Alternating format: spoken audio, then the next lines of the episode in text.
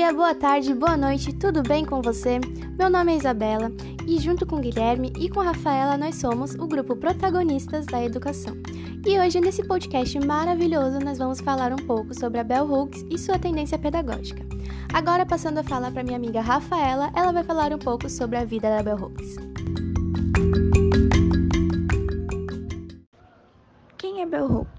Escritora, professora, feminista e ativista Gloria Jean Watkins nasceu em 1952 no estado de Kentucky, no sul dos Estados Unidos. Na sua infância, estudou em escolas públicas para negros por conta da segregação racial. E na adolescência, quando passou para uma escola integrada, foi onde viveu a discriminação racial, tanto pelos professores ou seus colegas de classe, todos majoritariamente brancos. Bell Hooks usou a própria vida como fonte dos seus primeiros estudos sobre raça, gênero e classe social, sempre buscando nesses três elementos os fatores de perpetuação dos sistemas de opressão e dominação. Então, agora, depois dessa fala maravilhosa da Rafaela, vamos ouvir um pouquinho o Guilherme falar sobre a tendência pedagógica. Bom dia, boa tarde, boa noite. Meu nome é Guilherme Vieira, eu sou estudante de pedagogia da Universidade Metropolitana de Santos, a Unimes. Eu estou aqui para falar um pouco sobre a tendência pedagógica de Bell Hooks, a pedagogia engajada. Bom, de início, é importante enfatizar que ela teve duas inspirações principais para a criação de sua pedagogia engajada. Primeiro, foi Paulo Freire, que, é, que diz que a educação como prática da liberdade.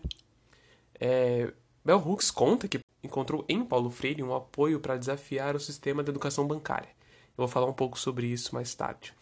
Ela diz que desde o início os pensamentos de Freire a encorajaram a criar estratégias para a conscientização do pensamento crítico dessa pedagogia engajada é, em sala de aula.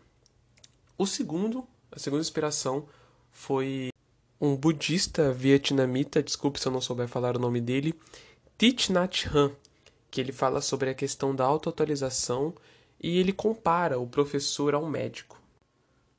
Bom, eu vou começar falando sobre esse Thich Nhat Hanh. Ele fala sobre autoatualização. O que é isso? É basicamente o professor estar autoatualizado sobre ele mesmo, sobre as questões que estão mais decorrentes no mundo, no cotidiano hoje em dia. É, ele diz que os professores precisam estar constantemente atualizados de uma forma que promova o seu próprio bem-estar só assim eles poderão ensinar e fortalecer e capacitar esses alunos. Tite, em suas obras, compara muito o professor a um médico. Ele sempre evidencia a união de mente, corpo e espírito. Tite ressalta que a prática do curador, do terapeuta, do professor ou de qualquer profissional de assistência deve ser dirigida primeiro para ele mesmo. Se a pessoa que ajuda estiver infeliz, não poderá ajudar muita gente. Bom, agora partindo para Paulo Freire, como já havia dito, Paulo Freire, é, a principal frase dele é educação como prática da liberdade, é, e, ele, e ele desafia o sistema contra a educação bancária. O que é essa educação bancária? A educação bancária é uma abordagem baseada na ideia de que os alunos precisam consumir é, a informação dada por um professor e ser capazes de memorizar e armazenar. É basicamente aprendizagem mecânica. O professor vai na sala, explica, é, se dá essa autoridade, né, essa, essa questão de autoridade. Os, os alunos ouvem, o professor vai embora, acabou. Não há debate, não há diálogo, não há conversa. Tudo como se fossem peças de uma, de uma máquina maior. Partindo agora exatamente para o tema do, do podcast, a pedagogia engajada para Bell Hooks. Bom, Bell Hooks pensa numa pedagogia voltada para a liberdade do ser, envolvente de diálogos, conversas e vivência entre o professor e o aluno. Inclusive, ela conta isso no capítulo 13 do livro Ensinando a Transgredir a Educação como Prática da Liberdade. Ela diz no capítulo 13, Eros, Erotismo e Processo Pedagógico, onde o professor precisa conhecer o contexto onde seu aluno se encontra para assim criar um vínculo é, com ele mesmo, com o aluno. A pedagogia engajada de Bell Hooks segue exatamente o seu nome: engajar o aluno a entrar no mundo da educação, dar voz a esse aluno. Sair desse sistema colonialista onde o professor fala e o aluno escuta, para um método onde ambos é, somam para a aprendizagem. Bom, para fechar o processo pedagógico de Bell Hooks, eu vou deixar uma frase para reflexão. Bell Hooks diz: Os professores progressistas que trabalham para transformar o currículo de tal modo que ele não reforce sistemas de dominação, nem reflita mais nenhuma parcialidade, são, em geral, os indivíduos mais dispostos a correr riscos acarretados pela pedagogia engajada e a fazer de sua prática de ensino um foco de resistência.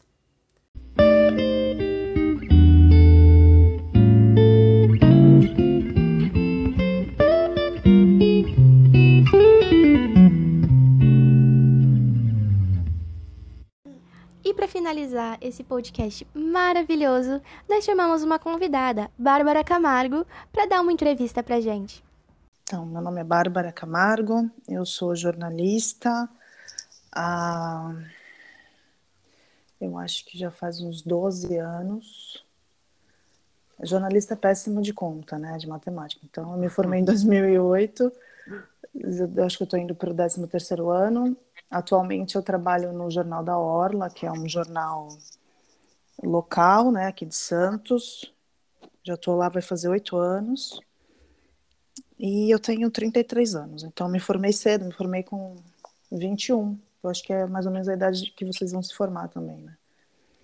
As coisas mudaram muito desde que eu me formei.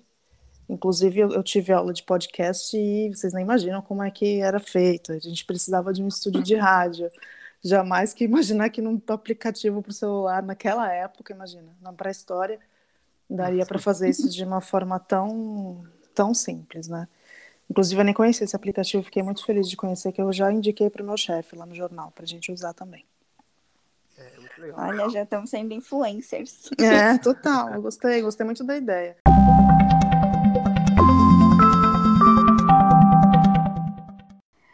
Então, pessoal, nós decidimos trazer um convidado para debater a importância da fala, de conhecer a realidade do outro e principalmente dar espaço para debater sobre racismo diretamente com uma pessoa preta, né? Então, é... vamos lá para as perguntas. Bárbara, como que foi a sua trajetória acadêmica, do ensino fundamental até o ensino médio?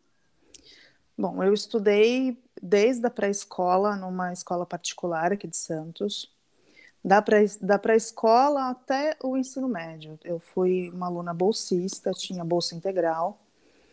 E, assim, o que eu lembro é que, falando em termos de ser uma criança negra numa escola onde a maioria dos alunos é branca, é, eu tive poucos casos presenciei e passei por poucos casos de racismo, mas por uma questão de que eu acho que como as turmas acabam crescendo juntas, né, fica todo mundo na mesma classe todos os anos, escola particular eles não não não mudam as crianças muito de sala, né? Eu acho que as crianças ali, os alunos meio que se acostumaram com a minha presença. Eu era da minha classe a única é, menina negra, tinha mais um menino negro, mas ele não era bolsista. Então ele tinha uma classe social, um poder econômico, vamos dizer assim, que equiparava aos outros alunos, mas eu, além de ser negra, bolsista, eu eh, era pobre, né? Mas eu é, passei por, por um, caso de racismo, assim, com dois irmãos lá que meio que me perseguiam, é, achavam engraçado o fato de eu ser negra, enfim. Mas isso durou muito pouco, assim, foi logo nos, nos primeiros anos, acho que no primeiro ano, porque logo é, rolou isso deles se acostumarem com a minha presença, porque não tinha muito o que fazer, eu ia ficar ali, eu tinha a bolsa eternamente, eles iam ter que me engolir. Mas em termos de, de, de professores, assim, eu, eu não, eu particularmente nunca passei por nenhum problema de me sentir excluída ou me sentir, pelo contrário, as professoras elas sempre me usavam como exemplo, tinha peças de teatro, elas sempre me colocavam para ser protagonista, eles sempre me, me, me, me incentivavam para que eu fosse uma, uma criança que, tipo, que me que fosse criativa, que sempre, sempre me estimulavam. Não me sentia é, é, deixada de lado por ser negra no, no colégio que eu estudei. Eu estudei no Santa Cecília. Entendi. Aí, dessa transição para a faculdade, né? Como que você se sentiu ao entrar na faculdade sendo uma mulher, e principalmente uma mulher negra, né? O que mais te marcou nessa época? Ó, na faculdade eu também tive bolsa de 50%, só que aí eu fui, fui estudar na Unisantos, porque eu, sou, eu fui pró-unista, né? Eu acho que a minha turma foi a primeira do pró-uni, alguma coisa assim, primeira ou segunda.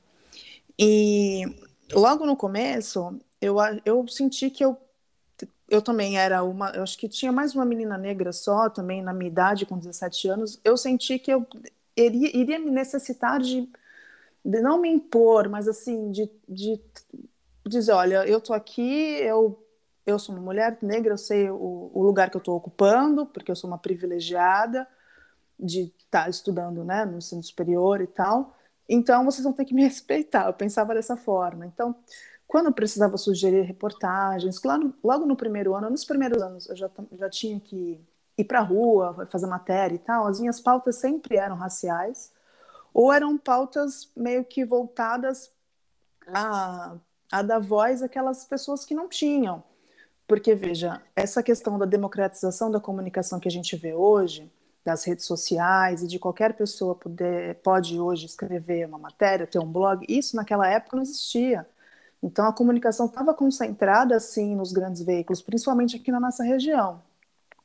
Então, eu achava que faltava essa, até uma hipocrisia dizer, mas eu achava que faltava essa humanização do jornalismo, de colocar, principalmente nós negros, em outras páginas que não fossem só as páginas policiais, porque até então eu só me via ali, quando eu via alguém igual a mim é, sendo contada a história dele, era sempre o papo do bandido, do, do mocinho do ladrão. Então, eu, eu me pautei por esse lado até o fim, tanto que o meu TCC, ele foi sobre a história do samba em Santos. Então, a gente teve que resgatar muitas personagens negras da cidade para contar essa história. Quem não sabe, Santos sempre foi uma cidade ligada ao samba, uma cidade, inclusive, que era abolicionista. A gente tem quilombos aqui na cidade, ruínas de quilombos aqui na cidade. E achava que tudo isso está meio que... É, não estava sendo... É, como posso dizer? Não homenageado, mas eu acho que a gente precisava resgatar as histórias dessas personalidades negras aqui da nossa região. Então, é, em se tratando de casos de racismo na faculdade, eu não, não notei diretamente, mas você me perguntou de, de duas coisas que me marcou, de, de coisas que me marcaram. Eu tenho duas. A primeira foi um professor de cultura brasileira no segundo ano, que me perguntou se eu teria a condição de saber de onde os meus antepassados é, africanos vieram, de que lugar da África? Eu falei, ah, com certeza que eu tenho, até porque eles vieram de excursão para cá, né? A CVC colocou, a CVC chamou todo mundo, não, vamos lá para o Brasil para trabalhar, doou terra para todo mundo. A gente que é negro, a gente não tem condição de saber. Né? Hoje em dia, isso, 12 anos atrás, hoje em dia eu já vejo iniciativas incríveis como a UOL tem publicado neste mês, eles é, selecionaram acho que umas 20 personalidades negras e ofereceram testes de DNA para essas pessoas saberem que parte da África talvez eles tenham ali. Então, hoje eu teria condição de saber, mas naquela época isso para mim foi ultrajante essa, essa pergunta dele, né? Porque nós negros a gente não sabe. Eu, por exemplo, não posso requerer a minha cidadania angolana ou a minha cidadania moçambicana. Meu marido, que é descendente de português, ele pode requerer a, a cidadania portuguesa dele porque ele sabe de onde que ele veio. Né? Então, esse fato me marcou muito, tanto que eu carrego essa história até hoje.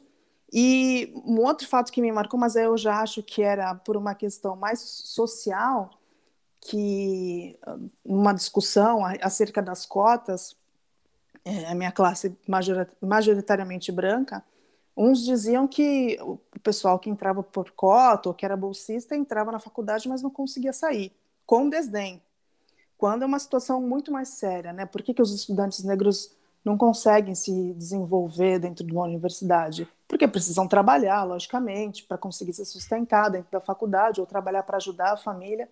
E no fim das contas, eu me vinguei deles porque eu me formei, me formei muito bem, com notas altíssimas, e estou aí na profissão até hoje. Muitos deles, inclusive, não conseguiram nem emprego. É, então, em relação a isso, sobre as cotas e tudo mais, professores mesmo que eu tive, assim, durante a minha vida, do Fundamental 2 ao ensino médio, eles, educadores, né, que estão ali lidando com, como eu estudei em escola pública, com jovens da periferia, eles falam que assim, meu, cota é um privilégio. Você não é, é, você é capaz de entrar na faculdade, não precisa de cota, tratando isso como se fosse assim, é uma esmola do governo para o negro. E não é isso. Como que você, como um educador, passa essa informação adiante para uma sala de aula, né? E isso ainda é muito recente, esse tipo de pensamento, principalmente vindo de professores, né, educadores. É, mas eles sempre vão falar do, assim, do alto da sua branquitude, né?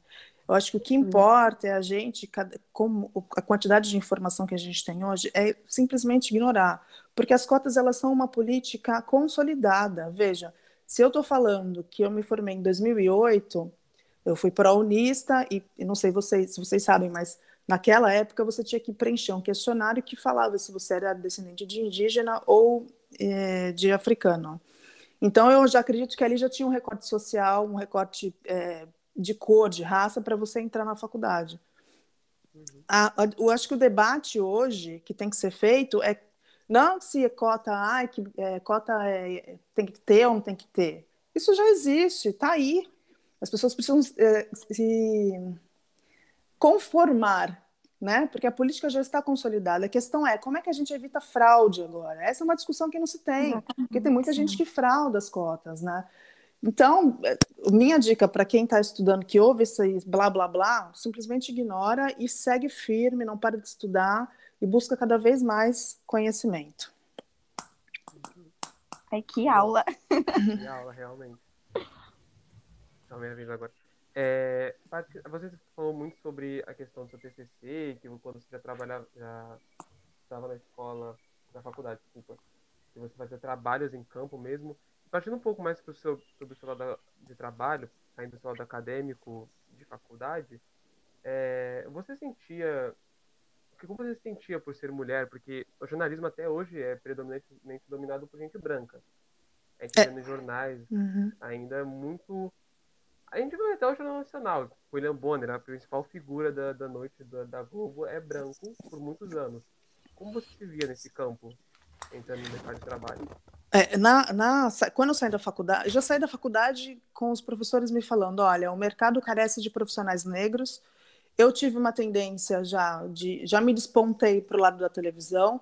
E os professores falavam: você fala bem, você fica bem na câmera, você precisa trabalhar com isso, o mercado precisa de pessoas como você. Mas quando você entra numa redação, inclusive de televisão, como eu entrei, é, as coisas são bem diferentes, elas não são assim. A profissão é muito mais difícil, né? A, a redação de um telejornal ou mesmo de um jornal, ela é muito hostil para as mulheres, como você disse, é, as redações ainda são brancas e ainda são de classe média alta, e, e é por isso que o jornalismo está decaindo do jeito que está.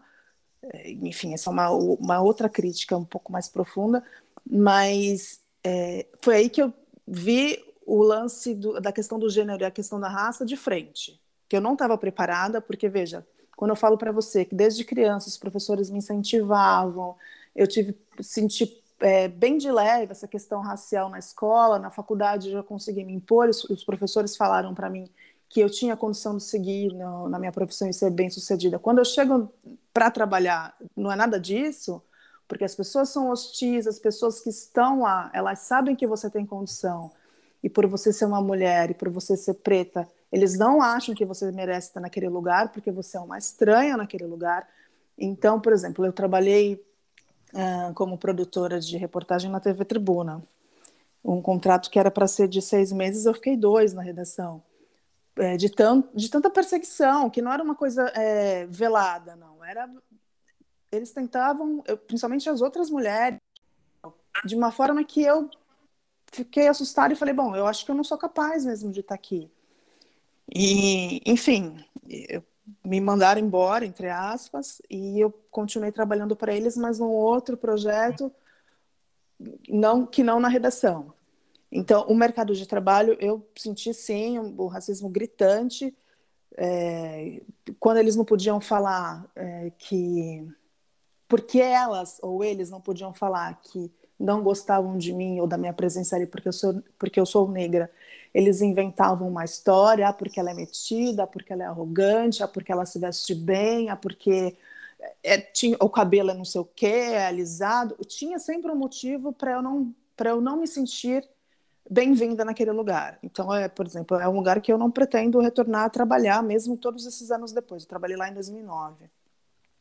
É, eu acho que essa é minha primeira memória, assim, de minha primeira experiência de, de sentir que seria um, um que a profissão seria muito difícil por ser mulher e por ser preta. Eu tenho um outro caso também de um outro trabalho. Eu fui trabalhar no, como repórter também né, de um programa de TV. Minha experiência ela é basicamente em televisão, né? Aqui da região.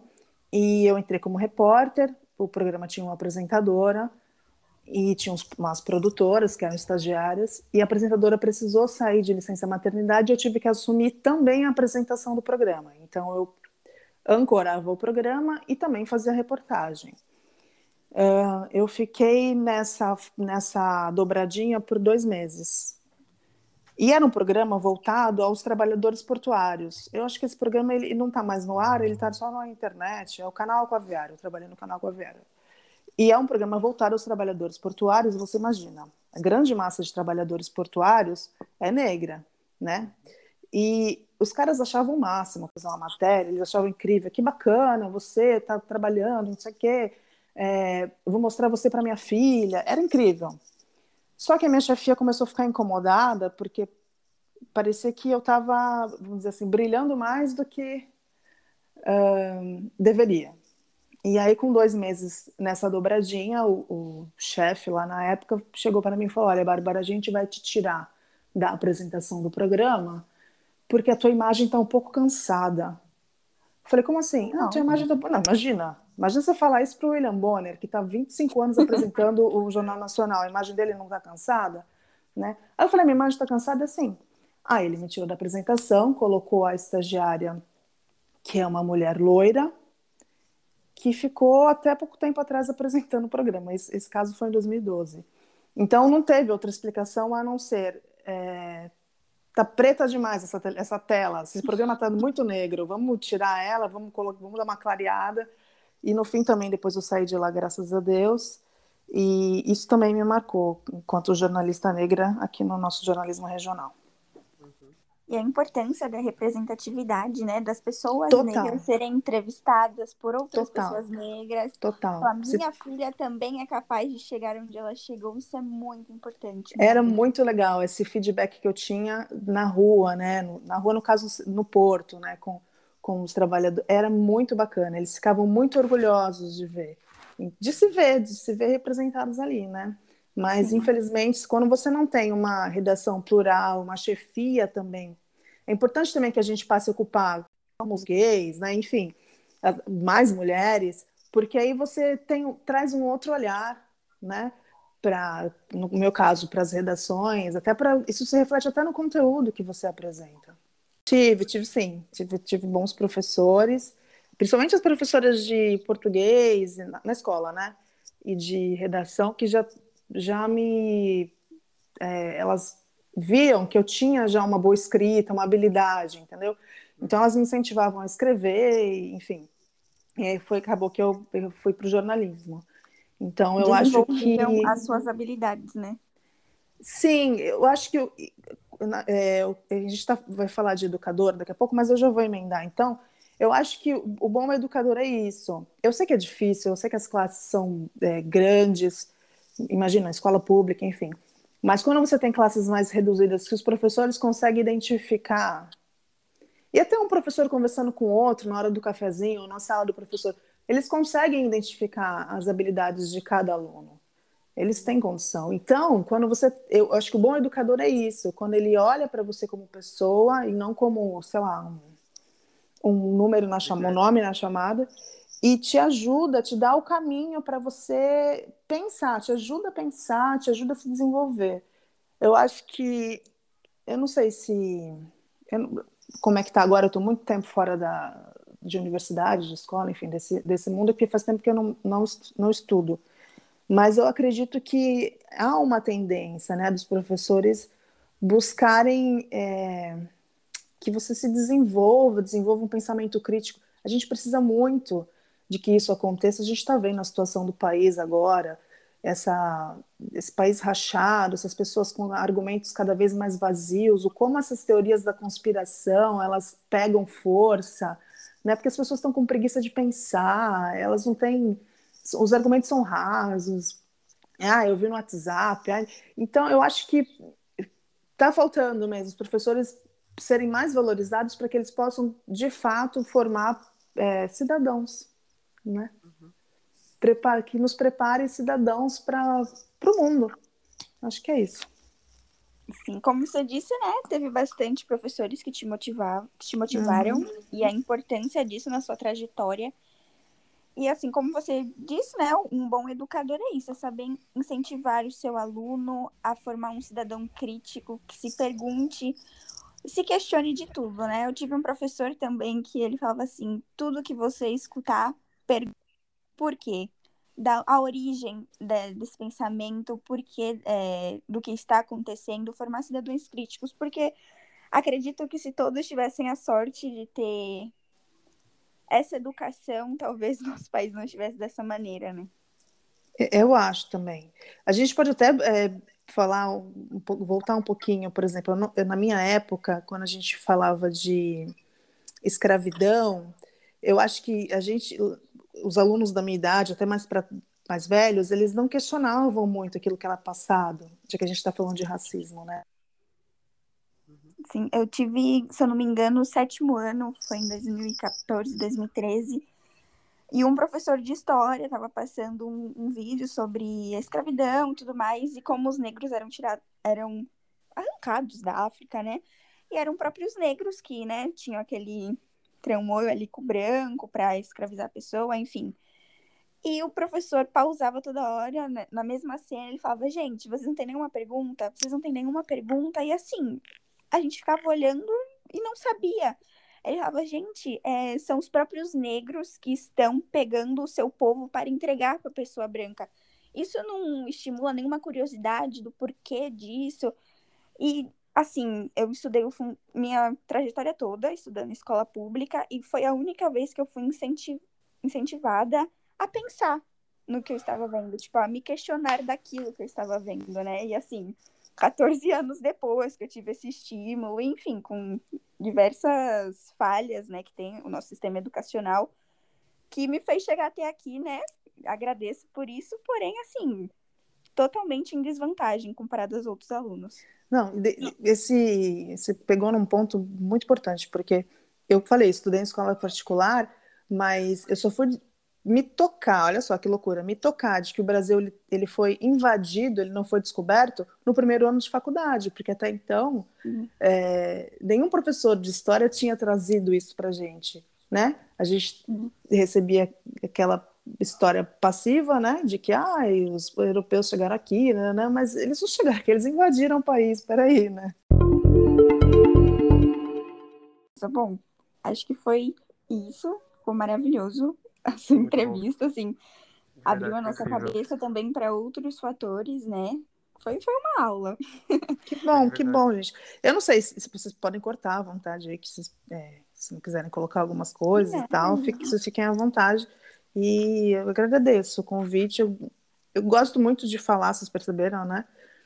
e, e dificilmente a gente tem a oportunidade de falar da nossa história, dificilmente as pessoas têm disponibilidade de escutar, né? Que é uma dificuldade muito atual do ser humano que é escutar o outro. Então, eu agradeço muito a oportunidade, gostei de participar e sempre que vocês quiserem eu estou disponível. Muito obrigada pela participação. Vai, com certeza obrigado vai mesmo. ser muito útil para todos os nossos colegas de classe que vão ouvir o podcast. É isso. Muito obrigado pela, pelo seu tempo adquirido pela gente. E se precisar de novo, a gente vai chamar. Gente com certeza. Pode me chamar, que eu venho. Obrigado. Tá bom, Obrigada. Obrigada pela participação. Obrigada.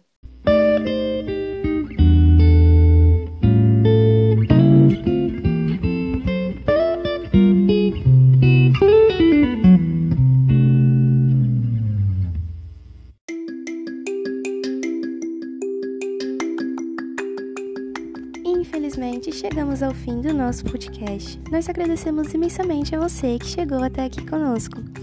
Nós nos vemos na aula. Abraço e até logo!